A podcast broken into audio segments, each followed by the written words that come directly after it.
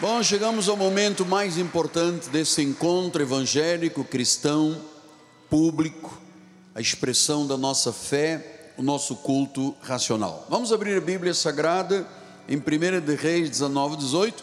Quero mais uma vez agradecer a Deus por tantos irmãos aqui conosco esta noite. Obrigado também àqueles que nos prestigiam no Rio, no Brasil e em outros lugares do mundo.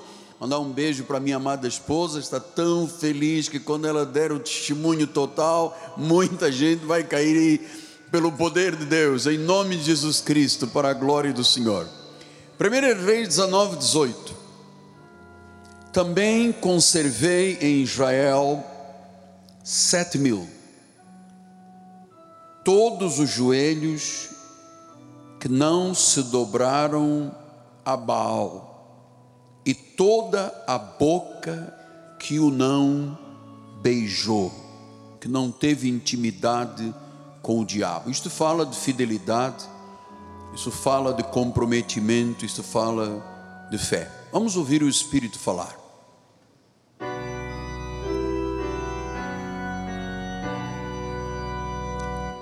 Senhor Jesus Cristo, mais uma vez a minha expressão de gratidão, toda magnificência, toda honra, todo louvor te pertence.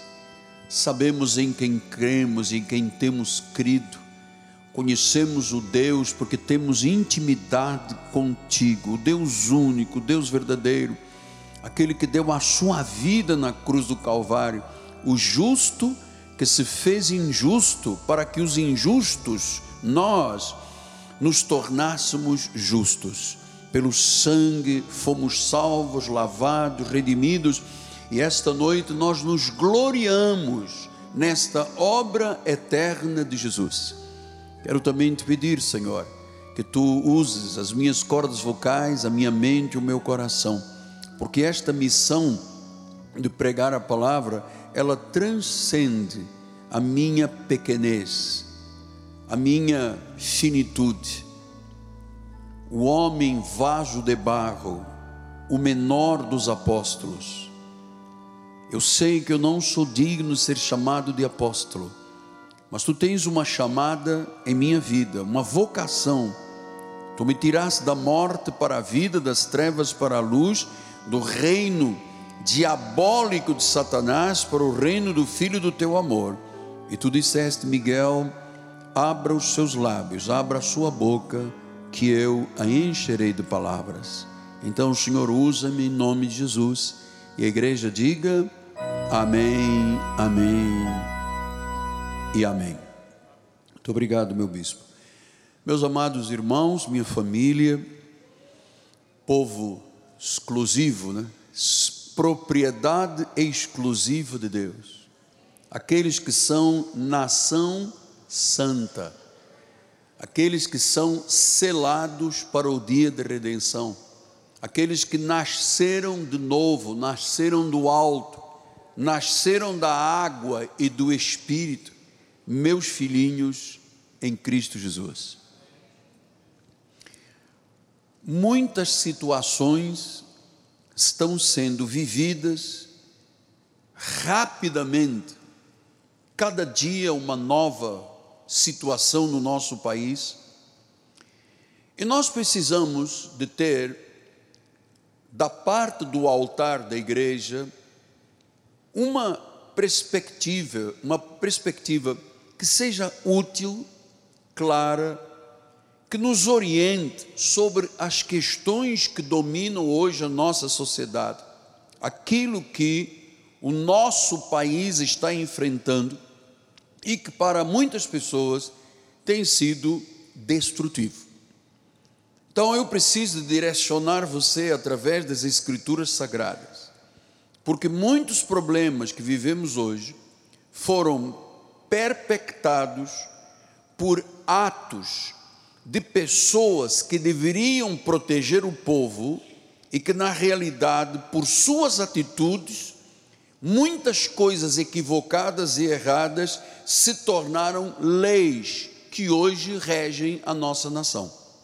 Eu quero lhe falar de alguns aspectos que você não ouvirá desta forma em outro lugar. E eu creio que é muito importante você saber, não só para o teu crescimento espiritual, para a elucidação da tua vida, para que você tenha uma visão sobre coisas que a Bíblia orienta de uma forma e que aqueles que deveriam também orientar a nação desta forma são exatamente contrários a Deus.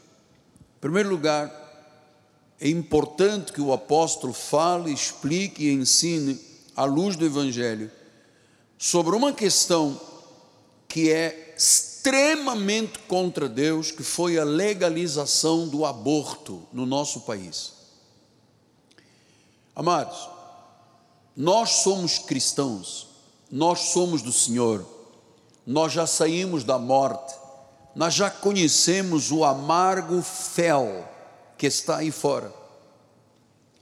E nós sabemos que tanto Deus, a Bíblia e a igreja são a favor da vida. Mas aqueles que deveriam ser a favor de Deus e da vida criaram leis para facilitar esta questão da legalização do aborto. Milhares, milhares, e eu vou lhe dizer um pouco mais profundo: milhões de bebês são mortos anualmente no Brasil no útero materno. É incalculável as pessoas compreenderem a dimensão deste assassinato permitido por lei. E eu acredito que o sangue dessas crianças clama por vingança sobre aqueles que apoiam estas decisões. Eu sei que muitas vezes a mulher não está preparada nem financeira, nem emocionalmente, nem fisicamente para ser mãe. Às vezes a mulher engravida, mas ela não vive feliz com seu parceiro. E quantas caminham por esse aborto porque se sentem envergonhadas de estarem grávidas e não terem um parceiro? A igreja Cristo vive e a palavra sagrada, que é a base do nosso ministério, não é e não tem um chamado a condenar ninguém. Nós não temos um chamado para condenar, para apontar o dedo, para imputar pecados. A igreja tem uma palavra que pode ajudar pessoas a imaginarem um futuro diferente porque eu sei, até por gabinete pastoral, de tanto que eu ouvi ao longo do meu tempo ministerial, que quando uma mulher decide abortar, e eu vou lhe dizer isto sem, sem dúvida, muitas não querem o aborto, mas acabam sentindo que o aborto é a única saída é a única escolha que têm. E elas então participam, ou aquelas que são permitidas pela justiça, ou na clandestinidade, centenas de clínicas que fazem esse tipo de procedimento. E hoje, em nosso país, há muito barulho retinindo nesse tópico. Pessoas sem o mínimo de conhecimento da medicina, pessoas que não têm o mínimo de intimidade com Deus, não conhecem os preceitos da Bíblia Sagrada, fazem muito barulho aí na nossa sociedade. Então, sabemos que a mulher que foi impactada pelo aborto, ela precisa de ouvir que as misericórdias do Senhor e o perdão do Senhor estão livres para a sua vida, estão disponíveis.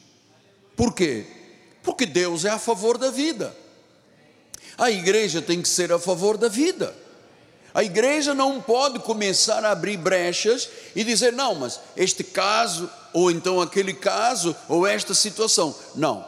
Nós entendemos que sexo seguro é o sexo dentro de um casamento de um homem com uma mulher, assim Deus estabeleceu.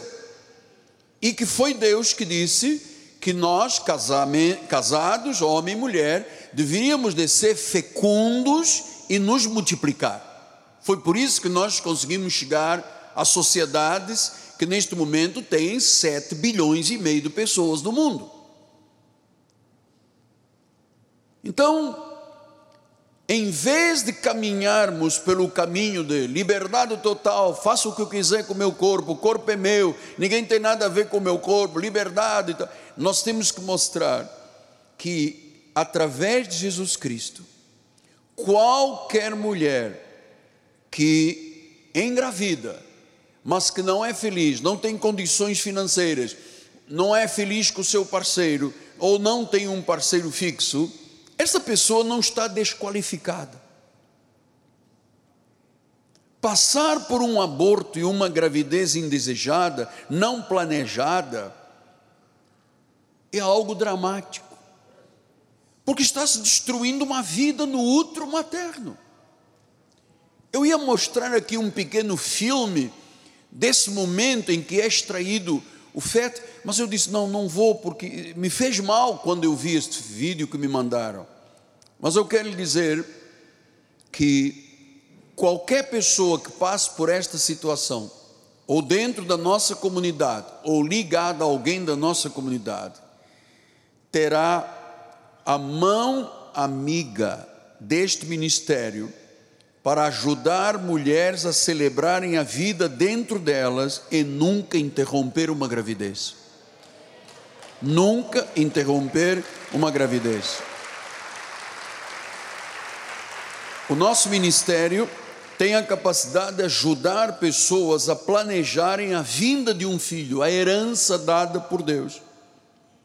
Então, jamais Deus daria um selo de aprovação porque Deus é a favor da vida e foi Ele que criou o casamento e foi Ele que criou a multiplicação e a fecundação.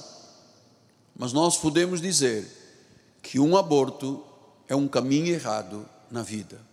As consequências emocionais, físicas, físicas e emocionais são muito pesadas. Imagine as consequências espirituais. Então eu queria qualquer irmão irmã que tivesse uma abordagem com alguém que quantas vezes entrar no meu gabinete e dizer eu vou ter que fazer o aborto porque ele não pode, eu não, não tenho vida real com esta pessoa, foi um, um momento, foi um deslize, eu não sei onde é que tinha a cabeça. Eu nunca aconselhei, nem jamais o faria dizendo exatamente, faça isso. Pelo contrário, todas as pessoas que entraram no meu gabinete passando por este drama, todas gestaram seus filhos e têm os seus filhos, alguns deles aqui na igreja. Todos. Olha o que é que o Salmo diz. Salmo 139, versículos 13 a 17. Pois tu formaste o meu interior, tu me teceste no seio da minha mãe. Como é que eu posso permitir a destruição de um bebê, de um feto, que Deus tece? Portanto, nós não podemos ter um pensamento ligado ao mundo nesta hora, porque é muito simples a pessoa dizer: Eu faço porque eu sou dona do meu corpo. Mas olha, quem teceu a minha vida e a sua vida no seio da nossa mãezinha foi Deus. Se ele teceu, não é para o homem destruir. Mas eu não tenho condições. A igreja ajuda a planejar uma vinda de um bebê. A igreja ajuda e colabora com a possibilidade da pessoa dar à luz uma pessoa que Deus tece, é Deus que faz, que cria. Versículo número 14 diz: Graças te dou, visto que por modo assombrosamente maravilhoso tu me formaste. A partir do momento que há a conjugação do espermatozoide com o ovo, o óvulo, já começa a vida. Aí vem a filosofia, não, só no terceiro mês, só no segundo mês. Não, é no momento do encontro que já começa a vida. Então diz que isto é uma forma maravilhosa, assombrosa, diz que as obras de Deus são admiráveis e a minha alma o sabe muito bem. Então, tanto nós, homens, quanto em especial a mulher, sabe muito bem que um fruto e um feto que está lá dentro sendo gerado por Deus de forma assombrosamente maravilhosa, tem direito à vida, não tem direito à morte. Versículo 15: Os meus ossos não te foram encobertos, quando no oculto fui formado, fui entretecido como nas profundezas da terra. Versículo 16: Os teus olhos me viram ainda substância informe ainda quando era apenas um óvulo e um espermatozoide que se conectaram. Diz, o Senhor me viu, e no teu livro foram escritos todos os meus dias, cada um deles escrito determinado, quando nenhum deles havia ainda. Então nós não somos dono da vida, donos da vida, Deus é dono da nossa vida. Foi Ele que nos teceu, foi Ele que nos criou, foi Ele que formou a nossa vida no ventre da nossa mãezinha. Que preciosos, disse o salmista, para mim, ó Deus, são os teus pensamentos, como é grande a soma deles. Então a igreja tem como orientação a vida, a igreja tem que ter nos seus membros, homens, mulheres, famílias, estas verdades para que ninguém pratique um ato que é contra os princípios bíblicos. Pastor, mas eu já pratiquei. Ok. Deus é misericordioso, Deus é bondoso, e eu acho que o drama da pessoa que passa por isso já é tão sofrido que a igreja jamais apontaria o dedo a quem quer que fosse, quem quer que seja, quem quer que fosse. A misericórdia de Deus cobre esses dramas da vida, o perdão de Deus cobre esses dramas da vida. E só Deus sabe qual é o momento de sofrimento que leva uma pessoa a cometer um ato desse. Então, todos nós amados, todos nós, temos arrependimento em nossas vidas, fizemos coisas que não gostaríamos de lembrar sequer, ou coisas que pudéssemos ter mudado. E nós sabemos que todos carecem do perdão e da misericórdia do Senhor. Então, assim como o mundo facilita, não é que Deus complica, é que Deus tem razões especificadas na Bíblia Sagrada para que, em vez da pessoa caminhar para um caminho de morte, caminhe para um caminho de vida. E eu quero lembrar aqui um caso que eu de vez em quando falo, há muitos anos, que uns 30 e poucos anos atrás, 32 anos, estava no início aqui da catedral, uma senhora me procurou e disse: Apóstolo, eu não, não tenho um companheiro certo, infelizmente, tive uma relação estou grávida e eu vim aqui comunicar ao Senhor, o Senhor é o meu pastor, é o anjo da minha vida, que eu preciso de tirar esta criança. Eu disse, irmã, não faça isso. Orientei segundo a Bíblia Sagrada, com amor, mostrei o caminho do perdão, da misericórdia, do amor. E eu disse, quem sabe essa criança será o teu esteio, né? o teu futuro, que vai te proteger, que vai ser aquilo que você nunca teve, um protetor de amor, e, e quem sabe até vai ser a tua subsistência. Pois não deu outra coisa. Criança andou aqui correndo, nasceu, correu aqui, foi escolinha, cresceu, adolescente, se formou e desde então ele é o esteio da família toda. Porque ele se formou como engenheiro e é ele que comanda e abençoa a família toda. Então, Deus é misericordioso. Eu sei que todos nós temos muitos arrependimentos de coisas que gostaríamos de poder mudar e já não podemos mudar. Mas diz em Romanos 3, 23 e 25: todos pecaram e carecem da glória de Deus, sendo justificados gratuitamente por Sua graça, mediante a redenção que há em Cristo Jesus. 25: a quem Deus propôs no seu sangue como propiciação mediante a fé, para manifestar a sua justiça, por ter Deus, na sua tolerância, não é na sua condenação, na sua tolerância, deixado impunes os pecados anteriormente cometidos. Graças a Deus por isso. Graças a Deus, cada um de nós tem uma história para contar, e ainda bem que Deus não nos puniu, porque Ele é um Deus de justiça, de amor e de misericórdia. Qual de nós não teria alguma coisa para dizer, se eu pudesse, não teria feito desta forma? Todos nós temos, começando pelo apóstolo.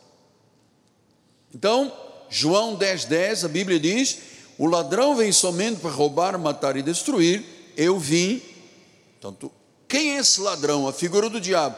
A figura do diabo é que está aí na sociedade promovendo rouba, roubo, morte e destruição. E Jesus disse: Eu vim para que tenham vida e vida em abundância.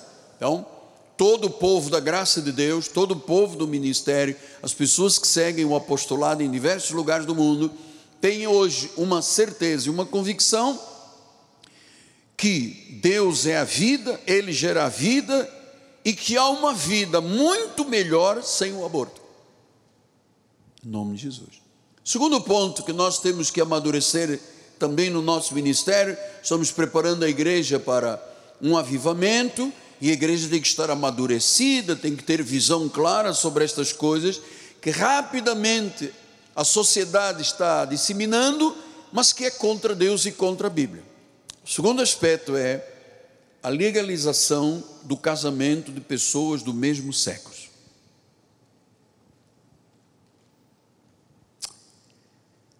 Quando se legaliza o casamento entre pessoas do mesmo sexo, a sociedade grita: é nosso direito. A igreja é fundamentalista. Mas quando se legaliza o casamento entre duas pessoas do mesmo sexo, na realidade está se destruindo a família. Isto é inconcebível para o povo evangélico. E eu entendo, amado, que pessoas que deveriam de proteger o nosso país com leis que protejam o cidadão e a família, que está na nossa Constituição, são essas pessoas que agem contra Deus e promovem esse tipo de situação na nossa sociedade. É inconcebível. Eu acho, amados, que nenhuma política, nenhum tribunal humano tem autoridade para redefinir a moralidade que Deus estabeleceu na Bíblia. Ninguém. Nenhuma pessoa nesta terra tem autoridade para redefinir os mandamentos de Deus e a moralidade de Deus. Então, quando se fala do aborto, por exemplo, dizem que ah, não é um assassinato, mas a Bíblia diz que é. Quando se fala de casamento, diz não, casamento não é só entre um homem e uma mulher, também é entre duas mulheres e dois homens. Então, isso estamos redefinindo a moralidade e os padrões que Deus estabeleceu, o que é impossível. Família, se você conhece a nossa Constituição, está lá. É um marido, é uma mulher, são os filhos. Isto é a família. Isso foi que Deus criou na Bíblia Sagrada. Agora, usurpar a autoridade que pertence somente a Deus e redefinir o que Deus disse, errado. O Senhor Deus é o Criador da vida, do casamento e da família.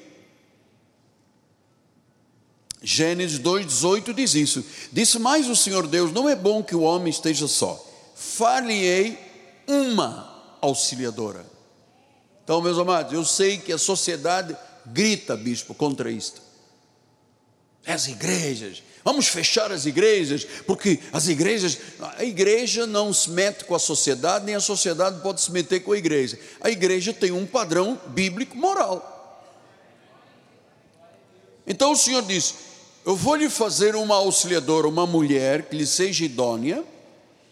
Havendo, pois, o Senhor Deus formado da terra todos os animais do campo, das aves dos céus, trouxe ao homem para ver como este lhe chamaria, e o nome que e o nome que o homem desse a todos os seres viventes, esse seria o nome deles. Deu nome o homem a todos os animais domésticos, as aves dos céus, os animais selváticos. Para o homem, todavia, não se achava uma auxiliadora que lhe fosse idônea. Então o Senhor Deus fez cair um pesado sono sobre o homem e este adormeceu. Tomou uma das suas costelas e fechou lugar com carne. E a costela que o Senhor Deus tomara do homem, transformou-a numa mulher e lhe a trouxe, aleluia, graças a Deus. E disse o homem: Esta final é osso dos meus ossos, Ishahá, do hebraico, é carne da minha carne, chamar-se-á varoa, porque do varão foi tomado. Versículo 24: Por isso, deixa o homem pai e mãe e se une à mulher, tornando-se os dois uma só carne. Versículo 25: Ora, um e outro, homem e mulher, estavam nus e não se envergonhavam. Esta é a estrutura do casamento.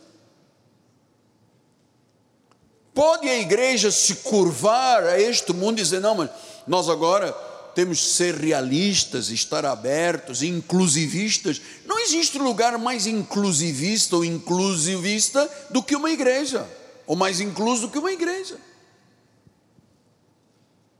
Aqui nós estamos pretos, brancos, ricos, pobres, pessoas de posição social, pessoas de menos posição, somos um, não há escravo, não há grego, não há ninguém, nós somos um em Cristo Jesus. Quer coisa mais inclusiva do que isto?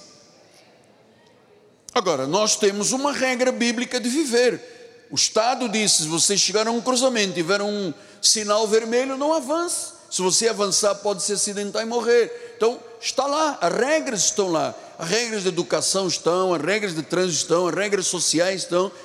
E nós precisamos de entender que redefinir a moralidade do que Deus diz é uma rebelião e uma blasfêmia contra Deus, contra a natureza santa de Deus, contra a lei santa e contra o povo santo de Deus. Você é cristão evangélico. Você tem que ter isto claro na sua vida o que, que a Bíblia diz e defender o que a Bíblia diz e não o que o mundo diz, porque o mundo é blasfemo contra Deus. Então, as pessoas que estão no nível mais alto da nossa nação tomaram uma posição contra Deus. E toda posição contra Deus é uma rebelião energizada pela corrupção dos corações pecaminosos daqueles que deveriam ser o exemplo para a sociedade. Pastor, e quem está por trás disso tudo que nós vemos, desses gritos que a sociedade está dando das ideologias? É um reino de Satanás e de demônios. Porque João disse isto. Sabemos que somos de Deus e que o mundo inteiro jaz no maligno. Então, o Senhor Jesus, o Espírito Santo, a Bíblia, a igreja, a verdade, são inimigas de Satanás. Amado, a nossa posição tem que ser contrária a Satanás. Por isso que Tiago diz: se você quer ser um amigo de Deus, você é um inimigo do mundo. Se você quer ser um amigo do mundo, você é um inimigo de Deus. Eu, eu tenho que ser um inimigo do mundo, porque eu sou a favor de Deus. Então, por trás desses gritos, da maconha, disto, daquilo, das drogas, está um reino de Satanás demoníaco. O mundo está nas mãos do maligno. E quem é que governa o mundo dos pecadores? Satanás.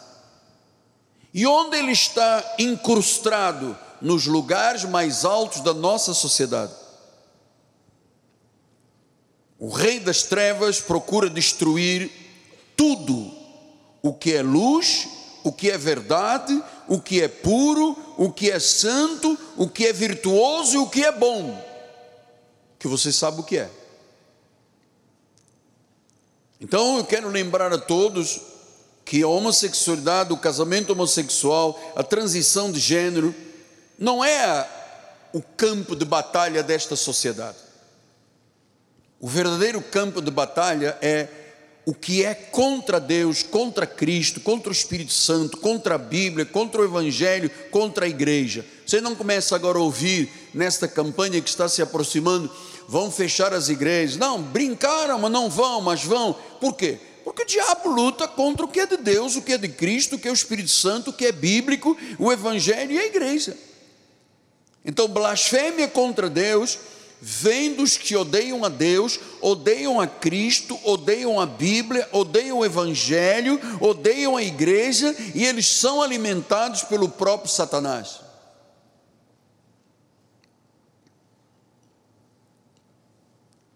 Então, o casamento é vital para os desígnios de Deus. Casamento é vital para uma sociedade ordenada, civilizada, sensata. O casamento é um desígnio de Deus para a vida de geração em geração.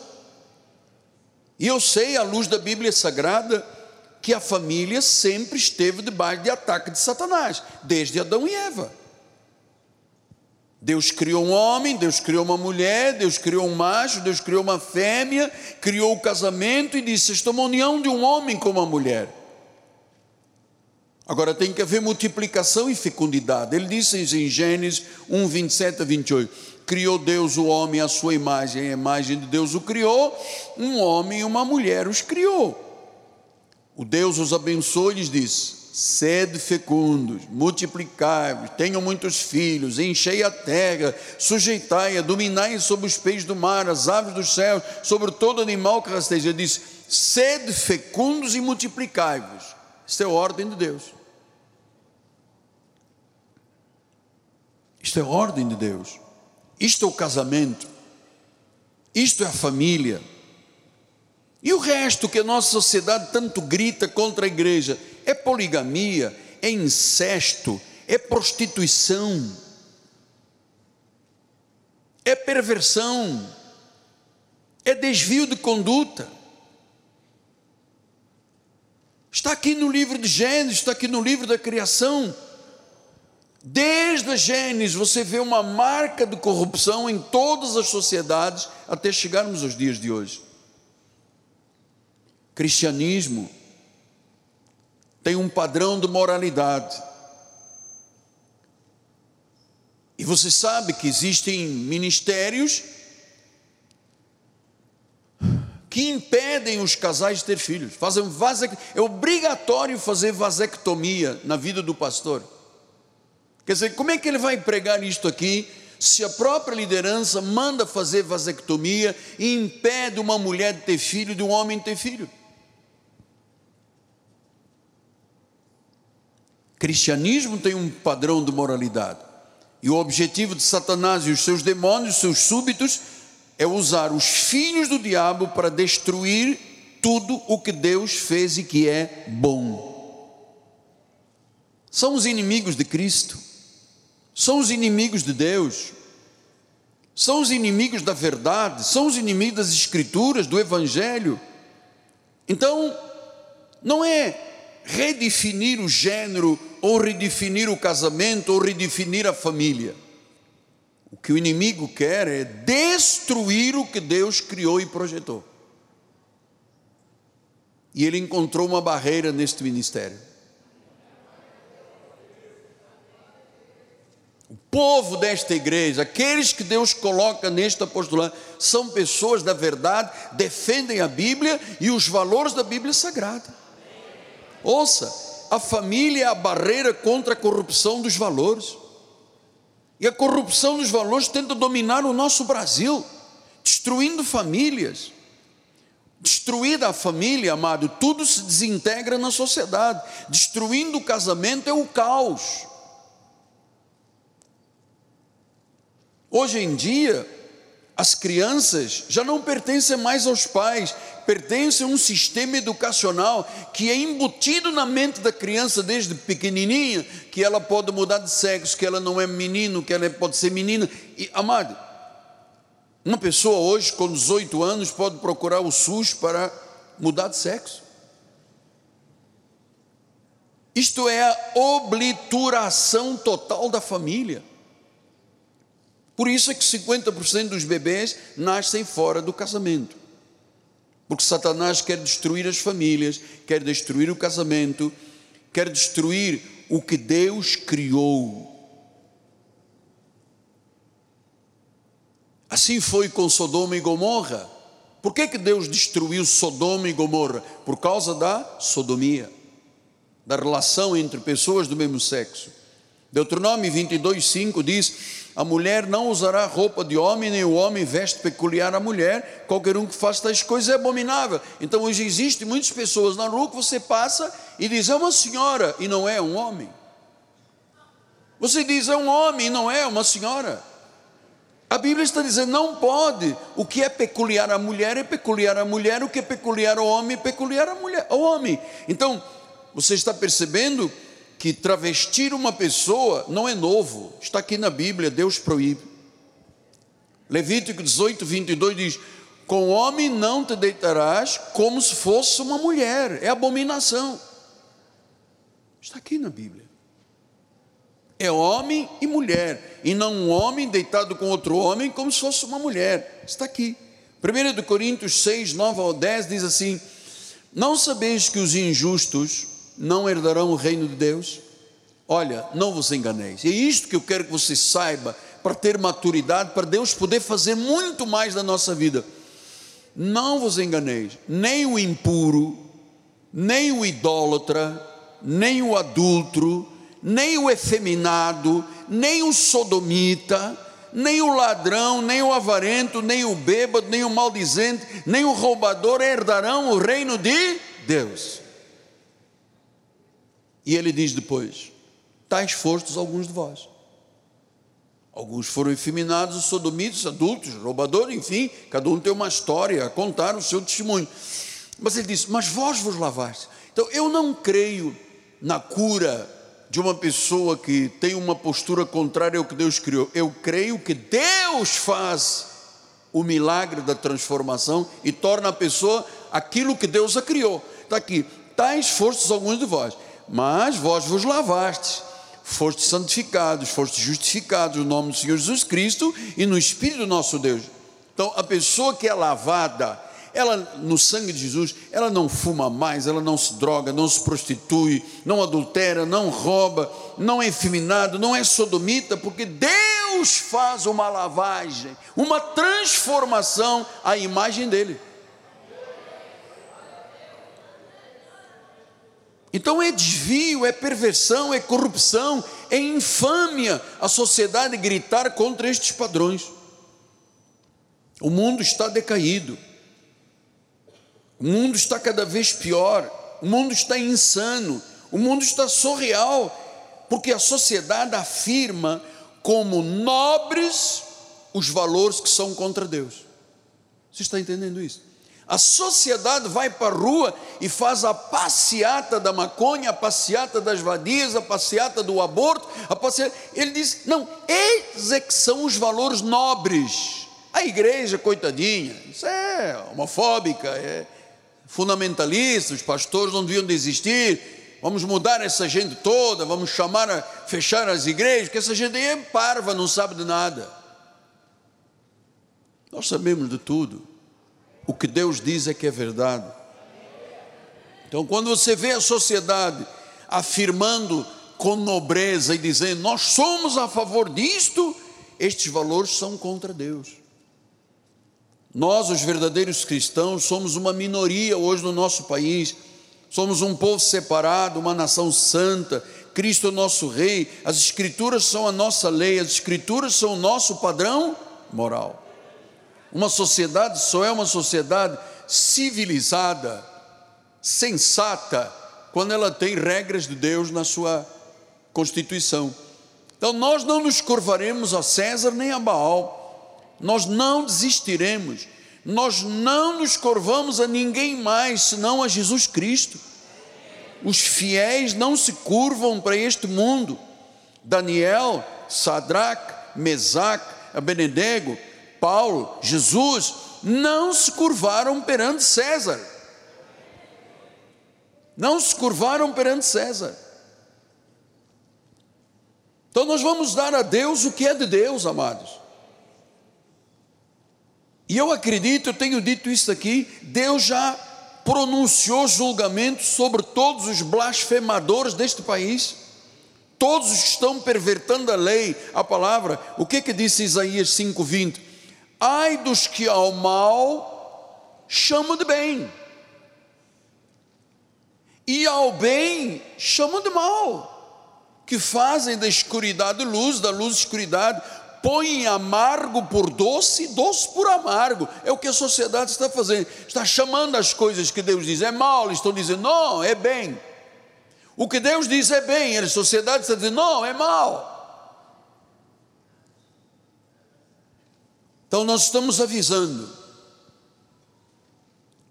Eu venho desde o dia 31 de dezembro avisando ao mundo que nos assiste e participa, haverá um julgamento final. E muita gente está dizendo: ah, muda de estação, nós não queremos ouvir isso. São aqueles que dizem que Deus disse é bem, eles dizem é mal. Deus diz é mal, eles dizem não, isto é que é bem. Eu termino com 2 Tessalonicenses 1, 3 a 6. Irmãos, cumpre-nos dar sempre graças a Deus no tocante a vós outros, como é justo, pois a vossa fé cresce sobremaneira e o vosso mútuo amor de uns para com os outros vai aumentando. Diga graças a Deus. A tal ponto que nós mesmos nos gloriamos de vós nas igrejas de Deus, à vista da vossa constância e fé em todas as vossas perseguições, nas tribulações que suportais sinal evidente do reto juízo de Deus, para que sejais considerados dignos do reino de Deus. Nós temos que ser considerados dignos do reino de Deus, pelo qual, com efeito, vós estáis sofrendo, a igreja está sofrendo. Se de fato é justo para com Deus que Ele dê em paga tribulação aos que vos atribulam. Versículo número 7. E a vós outros que sois atribulados, alívio juntamente conosco, quando do céu se manifestar o Senhor Jesus com os anjos do seu poder.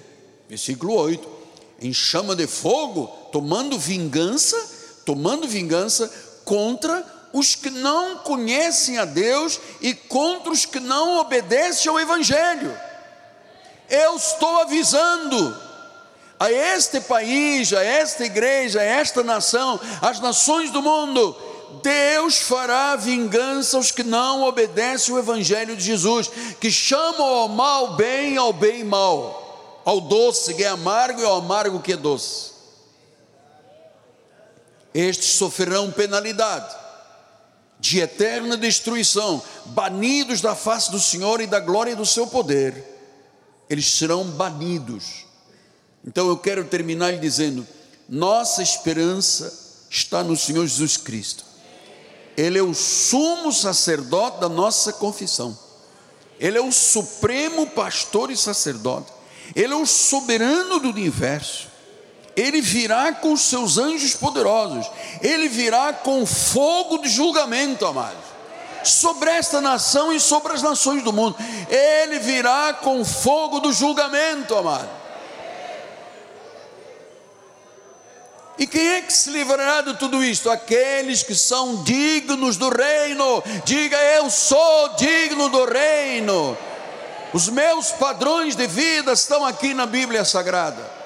Sou obediente ao meu Deus. Sigo o que Deus ensina. Aqui está a verdade. A verdade, uma vez conhecida, ela é libertadora. Está aqui. Está aqui. Está aqui. Está aqui. Senhor Jesus Cristo, nós não nos curvamos chamando o bem de mal e mal do bem. O que Deus chama de bem, nós dizemos é bem. O que Deus chama de mal, nós chamamos de mal. Sabemos, ó oh Deus, que o julgamento já está em andamento. Sabemos que Brasília está cercada de feitiçaria. Aliás, quando foi criada esta cidade, já foi orientada por demônios. O Brasil está debaixo de uma luta muito grande que quer destruir a família, a pátria e os valores bíblicos mas ninguém, nada, nada, nem ninguém poderão prevalecer Só Jesus é o Senhor. Esta é a hora da igreja, esta é a hora do avivamento. Só Jesus é o Senhor. Diga comigo, só Jesus é o Senhor. Aleluia. Aleluia. Feliz é a nação cujo Deus é o Senhor. O Deus da Bíblia, o Deus da igreja, o Deus do reino. Glória a Deus. Glória a Deus. Glória a Deus. Sanarabaxequeremandalabá. vida.